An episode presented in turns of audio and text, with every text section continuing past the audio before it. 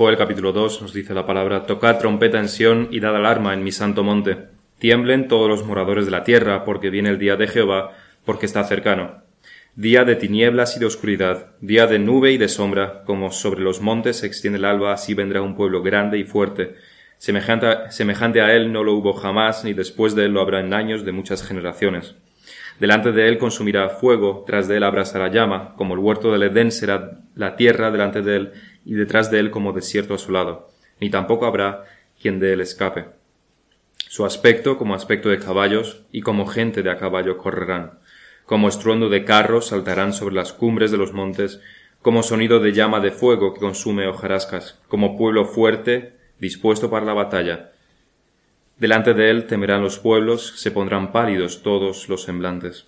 Como valientes correrán, como hombres de guerra subirán el muro, cada cual marchará por su camino y no torcerá su rumbo. Ninguno estrechará su compañero, cada uno irá por su carrera, y aun cayendo sobre la espada no se herirán. Irán por la ciudad, correrán por el muro, subirán por las casas, entrarán por las ventanas a, manera de ladrones.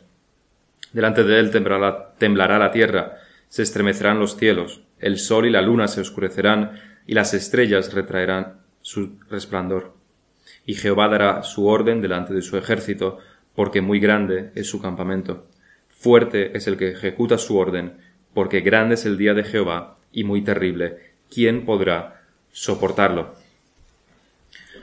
No es extraño encontrar en la mayoría de libros, o por lo menos en la mayoría de novelas, una introducción en la que el personaje principal normalmente es presentado, así como el problema al que se enfrentará en la novela, o una descripción sobre su entorno, o una descripción sobre su pasado, o simplemente una descripción general de la época, del contexto, del mundo en el que la aventura se desarrollará.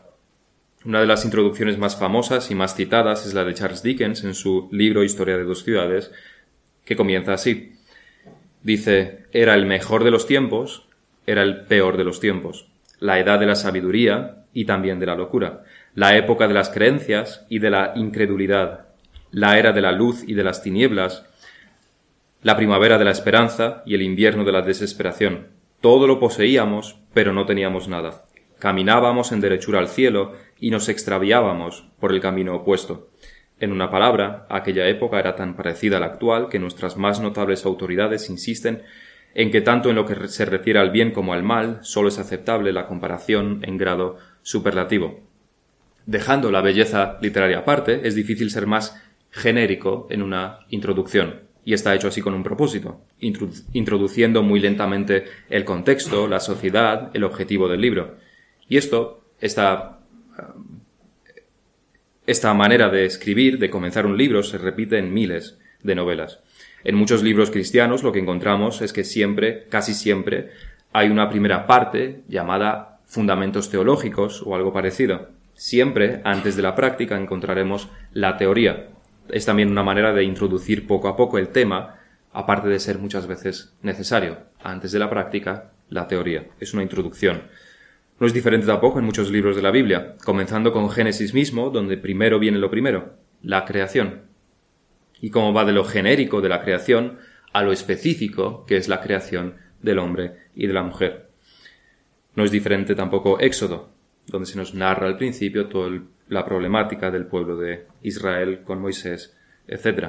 Tampoco otros libros como Ruth o Primera de Samuel, donde hay una introducción sobre los problemas de Noemí y familia, o de Ana y su incapacidad de tener hijos. Lo tenemos prácticamente en todos los libros históricos y en las cartas del Nuevo Testamento casi sin excepción, siempre una introducción antes de introducir el problema principal. Incluso en algunos libros proféticos del Antiguo Testamento ocurre esto. Se da un contexto, aunque siempre breve, del llamamiento del profeta. Lo vemos, por ejemplo, en Jeremías o Ezequiel. Pero esto no es lo que ocurre en Joel. En Joel no tenemos un contexto, no tenemos detalles del profeta más allá de que es hijo de Petuel, no sabemos el tiempo y ni siquiera sabemos los pecados del pueblo. El comienzo es de lo más abrupto que puede ser. Un juicio terrible es anunciado prácticamente desde el primer versículo, el segundo para ser más exactos. Una catástrofe vendrá sobre ellos, un desastre los afligirá y tendrán grandes sufrimientos, hambrunas que durarán más de lo que muchos podrían aguantar, lo que provocaría numerosas muertes y unas muertes lentas y dolorosas que afectarían a los más vulnerables. Podemos acordarnos de Golomodor, la hambruna creada por la Unión Soviética en Ucrania en los años 30, que provocó, se calcula, entre un millón y medio de muertes y cuatro millones. Los datos más exactos serían como 3 o 4 millones de muertes directas, por lo menos. Los testimonios de los supervivientes son horrorosos, parte debido al sufrimiento de la hambruna en sí, de no tener qué comer, y parte por las acciones también detestables de las autoridades soviéticas que requisaban los alimentos. En cualquier caso, morir de hambre es algo que nadie querría, pero mucho menos ver cómo tus hijos, o esposo o esposa, o padres o hermanos mueren delante de ti de hambre consumiéndose poco a poco sin poder hacer nada. Y esto es lo que decíamos y anuncia prácticamente desde el primer versículo. No hay introducción, no hay preámbulo, se anuncia el juicio desde el principio. Esto es lo que encontramos en el capítulo 1, capítulo que termina con un clamor que Joel hace en primera persona, un clamor que hace él y también le imitan las bestias del campo. Pero nada se nos dice de que el pueblo de Israel haya seguido su ejemplo, de que también clame. Tenemos a Joel, tenemos a las bestias del campo, claman a Dios, pero no tenemos nada sobre el pueblo. Probablemente no lo hicieron. y quizás por eso el principio del capítulo 2 no cambia el tono. Solamente es peor si cabe. Porque si en el primer capítulo está claro el castigo, está claro que será una plaga de langostas lo que el Señor enviará, en este capítulo 2, aunque lo más seguro es que se siga refiriendo a esta plaga, no a un ejército literal, porque muchas veces dice como soldados, es decir, no son soldados, sino son como soldados. La imagen que este capítulo 2 transmite es mucho más sombría y aterradora porque se pinta esta invasión de langostas como un ejército numerosísimo, invencible e impasible. En medio de todo esto, este gran día del castigo se llama Día de Jehová. Lo que tenemos en el primer capítulo, lo tenemos en el primer capítulo, en el versículo 15. Hay del día, porque cercano está el día de Jehová y vendrá como destrucción por el Todopoderoso. Y también en este segundo capítulo, así es como comienza, toca trompeta en Sión y dad alarma en mi santo monte, tiemblen todos los moradores de la tierra, porque viene el día de Jehová, porque está cercano. Y así termina también la sección en el versículo 11 y Jehová dará su orden delante de su ejército, porque muy grande es su campamento, fuerte es el que ejecuta su orden, porque grande es el día de Jehová y muy terrible, ¿quién podrá soportarlo?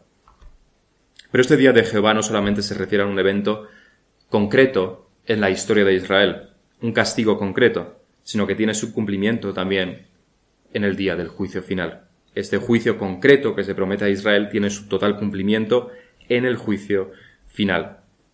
Todo castigo que recibimos del Señor, que la tierra recibe del Señor, es en realidad solamente un precursor, una débil sombra del castigo que habrá en el futuro, en este día del juicio, y que también el apóstol Juan recupera en Apocalipsis.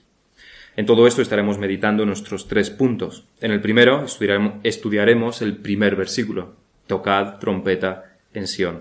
En el segundo punto nos centraremos en la descripción de este ejército invencible, y en el tercer punto en el día de Jehová, que también lo llamamos el día del Señor. En el primer versículo leíamos, tocad trompeta en Sión y dad alarma en mi santo monte, tiemblen todos los moradores de la tierra, porque viene el, día de Jehová, porque está cercano. Tenemos aquí una cosa que se tiene que hacer, avisar, y por una razón. La razón de este aviso es que viene el día de Jehová.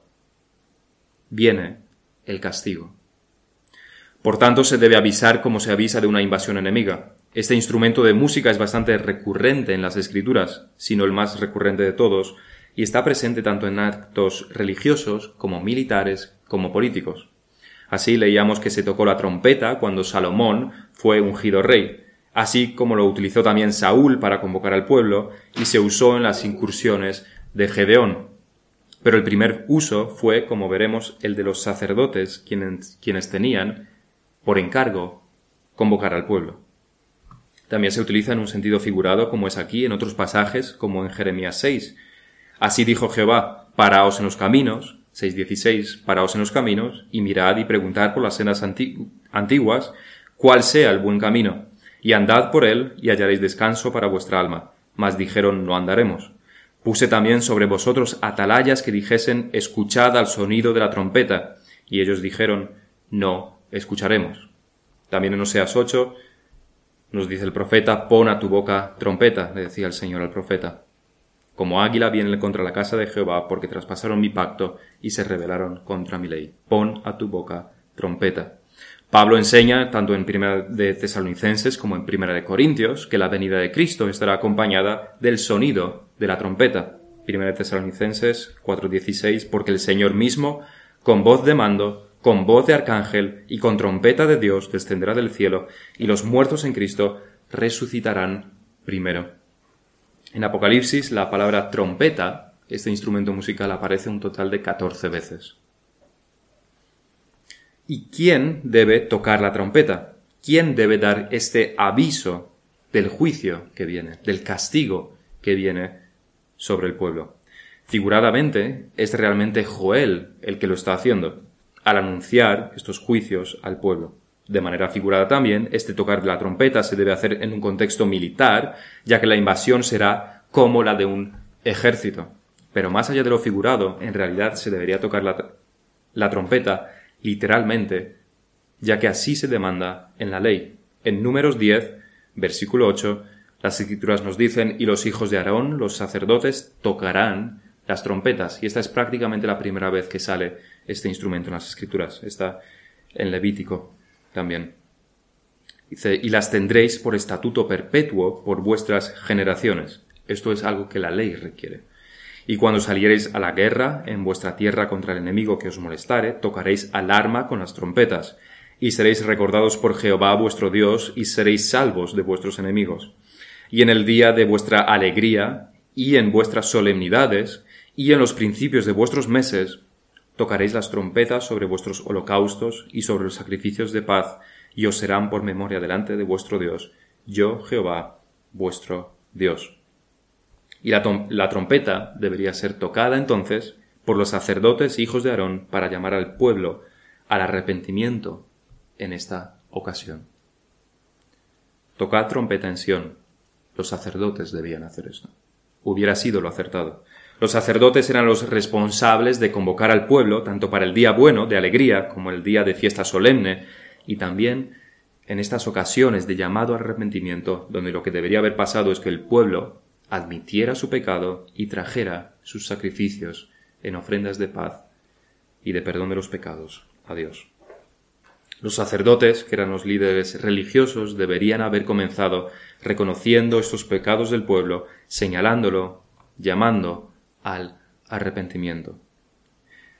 Pero esto mismo ocurre en nuestros días también, no es diferente. Al igual que los profetas avisaban a través de sus profecías, como en Isaías 58, Clama a voz en cuello, no te detengas, alza tu voz como trompeta, y anuncia a mi pueblo su rebelión y a la casa de Jacob su pecado. Y al igual que los sacerdotes debían convocar al pueblo, esta responsabilidad tampoco se ha perdido en la Iglesia. Dios ha encargado de que no se pierda por medio del oficio de pastor. Esta es una responsabilidad de los pastores que Dios específicamente ha puesto sobre sus hombros y como veremos y como vemos en tantos pasajes en, el Nuevo Testamento. Los pastores tienen la responsabilidad de llamar al arrepentimiento. Es tan intrínseco al oficio de pastor que realmente si alguien, por mucho que se quiera hacer llamar pastor, jamás señala los errores y pecados, si jamás llama la atención sobre un asunto u otro, si jamás reprende, entonces eso no es un pastor. Es un predicador, es un motivador, es cualquier otra cosa, pero no es un pastor. Esta aplicación se hace más evidente si tenemos en cuenta que se menciona específicamente que la trompeta debe ser tocada en Sión, en mi santo monte. No es en Asiria, no es en Babilonia, no es en Tebas, no es en Tiro ni Sidón, sino en el epicentro mismo del pueblo de Dios, en el núcleo mismo del pueblo de Dios. Es ahí donde vendrá el castigo, y no como muchos pensaban, que por ser pueblo de Dios entonces no iban a ser castigados jamás. Igual que acusaron a Cristo, y antes de Cristo a todos los profetas cuando anunciaban sus juicios, decían cómo nos va a castigar Dios si somos el pueblo de Dios, si tenemos el templo en medio de nosotros, etcétera, etcétera, etcétera. También acusaron a Cristo porque habló en contra del templo, porque dijo que podría restaurarlo, que podría ser destruido y restaurarlo en tres días. Y decían, ¿cómo puede Cristo, cómo puede Jesús de Nazaret decir una cosa así?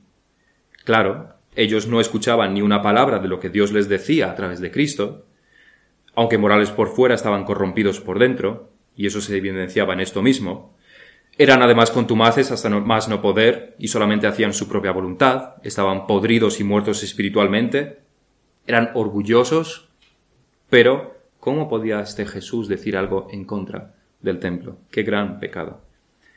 Pronto iban a mentir y engañar y a jurar falsamente para matar a un hombre inocente, pero ¿cómo podía decir una cosa en contra del templo? De que Dios decía en el pasado, podía castigarlos a ellos. Su hipocresía era realmente apabullante. Solo cabe preguntarse qué pensaban ellos mismos sobre aquello, si se tragaban su propia hipocresía o consciente y abiertamente decían esto y actuaban de esta manera. Pero esto es para que nosotros no caigamos en el mismo error y pensemos que porque nosotros somos creyentes, entonces no tenemos ni pecado ni ningún castigo vendrá sobre nosotros jamás porque se dice en Sión, en mi santo monte. Lo traducimos a la iglesia, en las iglesias verdaderas. Allí hay que tocar trompeta, allí el pastor llamará la atención y reprenderá, allí vendrá el castigo de Dios por el pecado. En 1 Pedro 4:17 dice el apóstol, porque es tiempo de que el juicio comience por la casa de Dios. No porque seamos creyentes no seremos disciplinados, sino más bien porque somos creyentes seremos disciplinados. Y si antes esta labor la realizaban los profetas y los sacerdotes, en nuestros días esta labor la tienen encomendada los pastores. Toca trompeta en Sión. Es una responsabilidad de los profetas en lo que está haciendo Joel y es lo que deberían estar haciéndolos, haber hecho los sacerdotes en los días de Joel. Vamos a ver en segundo lugar la descripción que se hace de este día de Jehová. La descripción que se hace sobre el ejército invasor, que lo más seguro es que sean las mismas langostas, decíamos, del capítulo 1. Pero se añade aquí más terror y más horror, convirtiendo esta narración no solamente en un evento concreto del castigo concreto y temporal sobre Israel, sino también convirtiéndose, señalando al juicio venidero que, que vendrá sobre el mundo entero. Día de tinieblas y de oscuridad, día de nube y de sombra, como los montes se extiende el alba, así vendrá un pueblo grande y fuerte. Así que, en primer lugar, el ejército de Dios, porque así lo tenemos definido en el versículo 11, es el ejército de Dios, es numeroso, prácticamente incontable. El movimiento de este ejército se asemeja con la luz del sol al amanecer cuando comienza a iluminar la tierra y la llena de sus rayos como avanza poco a poco pero firmemente. Si tenemos en cuenta que es un ejército de langostas, será un día de tinieblas y oscuridad también literalmente, ya que por su número taparán el sol y será como de noche mientras dure este paso suyo, esta ocupación de las langostas. Es que es un ejército numeroso y prácticamente incontable. En segundo lugar, delante de él consumirá fuego, tras de él abrasará llama, como el huerto del Edén será la tierra delante de él, y detrás de él como desierto asolado, ni tampoco habrá de quien de él escape. Este ejército invasor es también destructivo por completo. No hay nada que perdone a su paso, comenzando por la misma naturaleza. Lo destruirá absolutamente todo. Su paso por el campo lo asola todo, no queda ni una planta con vida. Pero se nos dice que eso es también aplicado a los hombres. Nadie nos dice, y estos son personas, Nadie escapará de este ejército. En tercer lugar, es un ejército que se mueve con rapidez. A pesar de su gran número, no pierde agilidad, sino que están en perfecta sincronía y alcanzan velocidades que no dan tiempo a la preparación, no dan tiempo a contrarrestar el ataque. Son numerosos, son implacables y se acercan sin descansar y a gran velocidad. Realmente es una pesadilla. su aspecto como aspecto de caballos y como gente de a caballo correrán. En cuarto lugar, es un ejército también ruidoso. Los enjambres de langostas, cuando tienen un tamaño considerable, pueden escucharse a kilómetros y kilómetros de distancia, provocando terror por los lugares circuncindantes, porque uno no sabe si realmente se están acercando o no, y solo puedes sentir miedo. No puedes hacer nada para prepararte. Como estruendo de carros saltarán sobre las cumbres de los montes, como sonido de llama de fuego que consume hojarascas, como pueblo fuerte dispuesto para la batalla. Y delante de él temerán los pueblos, se pondrán pálidos todos los semblantes. No hay otra cosa que hacer, solamente tener miedo, estar horrorizado, tener temor y esperar. Probablemente la muerte. En quinto lugar, el ejército de Dios es implacable. Suben los muros sin cambiar su rumbo, entran en las casas por las ventanas, pasan por encima de las casas, no cambian su dirección a pesar de todos los obstáculos que se puedan encontrar en su camino. Es una pesadilla. Eso también habla sobre cómo es un castigo directo de Dios, porque pasarán justo por Jerusalén. Las murallas de Jerusalén probablemente se esté refiriendo. Sus casas profanadas, sus muros asaltados. No es demasiado común y se ve una clara intencionalidad en ello, ya que hay, no hay muchas probabilidades de que un ejército de langostas pasen por una ciudad como Jerusalén pasarían más bien por el campo, por los campos, etc. Pero esto, este ejército de langostas pasarán por Jerusalén. Es algo que Dios mismo está dirigiendo. Dios mismo las está enviando. El castigo viene de Dios. El versículo 8 también apunta que es un ejército invencible. Ninguno estrechará a su compañero, cada uno irá por su carrera, y aun cayendo sobre la espada, no se herirán. Esto apunta a que no hay ninguna manera de pararlo. No se puede hacer nada para contrarrestarlo, como si fuesen soldados invencibles, soldados inmortales. En el versículo 10 se añaden más elementos apocalípticos. Delante de él temblará la tierra, se estremecerán los cielos, el sol y la luna se oscurecerán, y las estrellas retraerán su resplandor. Y es apocalíptico porque Juan en Apocalipsis 8 hace una descripción similar. El cuarto ángel tocó la trompeta y fue herida la tercera parte del sol y la tercera parte de la luna y la tercera parte de las estrellas para que se oscureciese la tercera parte de ellos y no hubiese luz en la tercera parte del día y asimismo de la noche. Juan recupera muchos, muchas imágenes de este capítulo 2 de Joel para plasmarlas en Apocalipsis. Esos elementos hacen que la descripción de este juicio temporal tenga también su cumplimiento en el día del juicio final que es lo que veremos en nuestro tercer punto. El día del juicio final, el día de Jehová. ¿Cómo es este día del juicio final al que aquí se hace referencia? Por muy terrible que esta invasión de langostas sea, por muy aterradora que sea la imagen, por implacable e invencible que sea este ejército, aun así son solo sombras de lo que ocurrirá en el día del juicio final solo una sombra. Y es que no importa de qué ejército se trate, de qué época, de qué armas, aunque sean nucleares, de todos hay alguna probabilidad de escapar. Siempre hay algún lugar para esconderse, siempre se puede salir de la fortaleza por un sitio secreto, siempre hay algo que algunos, no todos, algunos pueden hacer para escapar. Pero es ahí donde esta profecía apunta, y así será en el día del juicio. No habrá excepciones ni una sola excepción. No habrá quien escape, y esto no es una generalización, es literal. No habrá niño, ni adulto, ni anciano que escape, ni europeo, ni africano, ni chino, ni en la ciudad, ni en las más remotas aldeas, ni en el mar. Además, no importa tampoco qué castigo sea y que caiga sobre la tierra, qué ejército esté invadiendo, qué catástrofe sea, a nivel macro, si lo miramos a través de los de cientos de años, estos castigos siempre son temporales. En cincuenta o cien años las consecuencias habrán pasado por terribles que hayan sido. Las ciudades de Hiroshima y Nagasaki se han recuperado. Hay nuevas generaciones, otra situación política, otras condiciones. Pudo haber sido terrible y muchas guerras lo son, pero siempre son temporales. No es así con el día del juicio final las consecuencias jamás se irán. No habrá en este caso, generaciones futuras, que lo hayan olvidado. Las consecuencias son eternas, nunca temporales. Jehová dará orden delante de su ejército, porque muy grande es su campamento, fuerte es el que ejecuta su orden, porque grande es el día de Jehová y muy terrible. ¿Quién podrá soportarlo?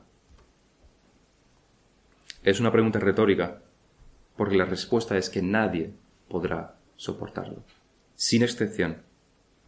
Nadie que no forme parte del ejército mismo de Dios. Esto lo recoge Juan en Apocalipsis 6, donde dice, y los reyes de la tierra, y los grandes, los ricos, los capitanes, los poderosos, y todo siervo y todo libre, se escondieron en las cuevas y entre las peñas de los montes, y decían a los montes y a las peñas, caed sobre nosotros, y escondednos del rostro de aquel que está sentado sobre el trono, y de la ira del Cordero, porque el gran día de su ira ha llegado, y quién podrá sostenerse en pie. Son palabras muy parecidas a las que Joel emplea aquí. Esto nos introduce también un, nos da también un mejor entendimiento del día de Jehová. En la Septuaginta, que es la traducción griega del Antiguo Testamento, Jehová es traducido como Señor. Y por eso en muchas Biblias lo podemos encontrar así. Mientras en la Reina Valera leemos Jehová, en otras Biblias, en otras traducciones leemos Señor, porque se basa en la traducción griega más que la hebrea. Y como sabemos, en el Nuevo Testamento al Señor Jesús lo llaman justamente así, Señor, por lo que se forma de esta manera una gran correlación entre el Dios presentado en el Antiguo Testamento, Jehová, y la persona de Jesucristo, y por tanto este día de Jehová es el día del Señor, como Juan deja claro en este pasaje de Apocalipsis 6, el día del Cordero, el día de la ira del Cordero, es el mismo que el día de Jehová que tenemos aquí en Joel. Porque si Joel pregunta que quién podrá soportar el día de Jehová, Juan pregunta que quién podrá sostenerse en pie en el día del Cordero. En cualquier caso, es el día del Señor. De hecho, más adelante en este capítulo 2 de Joel, donde se habla de nuevo sobre el día de Jehová, Pedro lo recoge en su sermón en Hechos 2 y dice, y daré prodigios arriba en el cielo, y señales abajo en la tierra, sangre y fuego y vapor de humo. El sol se convertirá en tinieblas y la luna en sangre antes que venga el día del Señor, grande y manifiesto. Literalmente, en Joel dice el día de Jehová. Pero dice el día del Señor. Y todo aquel que invocare al nombre del Señor será salvo, añade Pedro. También Pablo se refiere en numerosas ocasiones al día del Señor en, en, pasajes como 1 Corintios 1, de tal manera que nada os falta en ningún don, esperando la manifestación del Señor Jesucristo el cual también os confirmará hasta el fin para que seáis irreprensibles en el día de nuestro Señor Jesucristo, para que no tengamos ninguna duda de quién, de, quién es el día, el día del Señor Jesucristo. Y Pedro, de nuevo en 1 Pedro 3, el Señor no retarda su promesa, según algunos la tienen por tardanza, sino que es paciente para con todos, no queriendo que ninguna perezca, sino que todos procedan al arrepentimiento. Pero el día del Señor vendrá como ladrón en la noche, en el cual los cielos pasarán con gran estruendo, y los elementos ardiendo serán deshechos, y la tierra y las obras que en ellas hay serán quemadas. Puesto que todas estas cosas han de ser deshechas, nos dice, ¿cómo no debéis vosotros andar en santa y piadosa manera de vivir?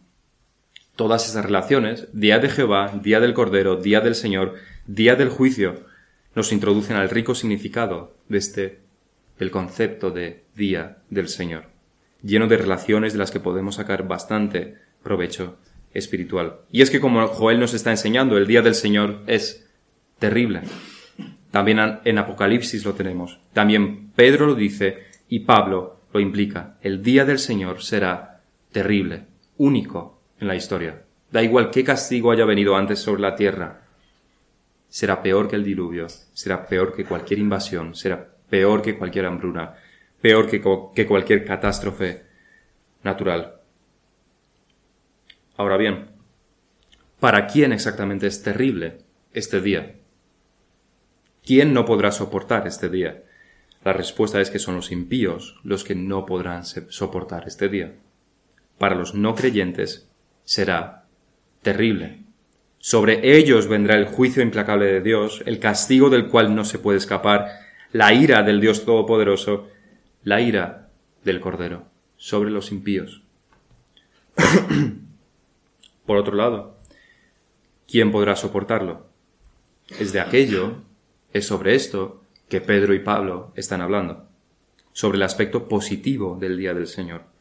Hay un aspecto muy negativo que es el castigo a los impíos, pero hay uno muy positivo y es que el día del Señor será también el día de la salvación para el verdadero pueblo de Dios. Y por eso los apóstoles instan a que vivamos en santidad para no tener parte con los impíos, sino con el pueblo de Dios en este día del juicio, en este día del Señor. Puesto que todas estas cosas han de ser desechas, ¿cómo no debéis vosotros andar en santa y piadosa manera de vivir? Esta es la manera de ser contado entre el pueblo de Dios. Y Pablo decía, el cual también os confirmará hasta el fin, para que seáis irreprensibles en el día del Señor, en el día de nuestro Señor Jesucristo. Para los impíos, el día del Señor será el día de la desolación, de la destrucción, de la condenación eterna, del sufrimiento sin fin. El día terrible que Joel está anunciando. Pero, para el pueblo de Dios, aquellos que tienen fe en Jesucristo y se han arrepentido de sus pecados, aquellos que viven santa, justa y piadosamente en este mundo, ese día será el día de la salvación, el día donde el sufrimiento tendrá fin, el día de la cosecha, el día de la recompensa, el día de la alegría.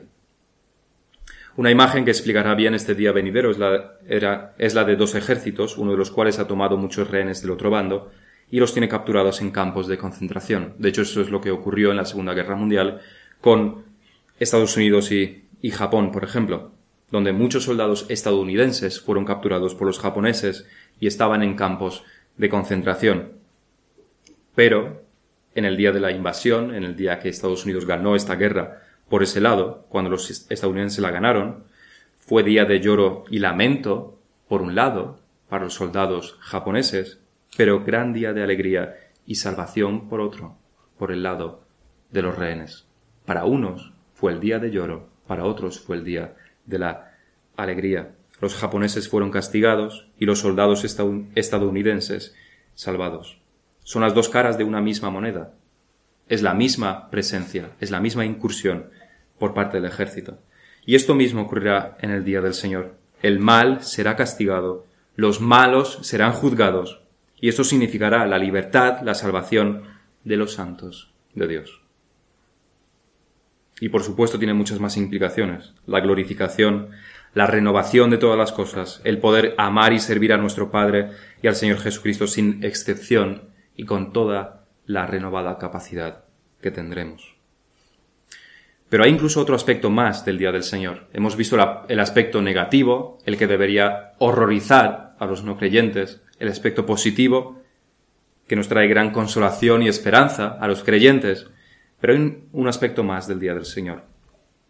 Igual que todo juicio de Dios es un precursor del gran juicio, una sombra tenue de lo que será el juicio final, de igual manera todo día del Señor es un precursor de lo que será el gran día del Señor.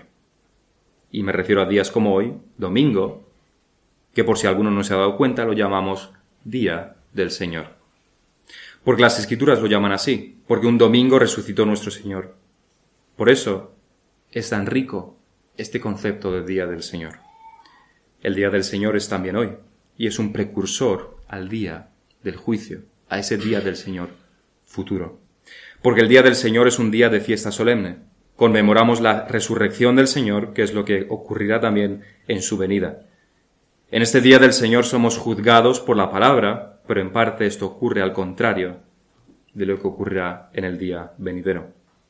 Porque al igual que nos dice nuestro Señor que los últimos serán los primeros, que los pequeños serán los grandes, también en este día los que somos juzgados por la palabra seremos los mismos que no seremos juzgados en el día de la salvación.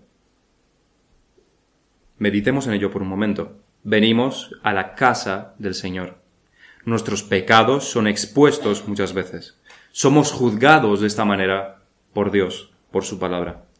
Pero si somos juzgados ahora y nos juzgamos a nosotros mismos a la luz de las Escrituras, no seremos condenados en ese día futuro del Señor. Nos decía Pablo, si pues nos examinásemos a nosotros mismos, no seríamos juzgados. Algo que se puede aplicar a la situación eterna. Y si a nosotros se nos juzga ahora, en este día, a los impíos, no se les está, no se les está juzgando en este día. Los no creyentes están ahora durmiendo en sus camas, yendo a los centros comerciales, subiendo montañas, viendo sus series, jugando a sus videojuegos.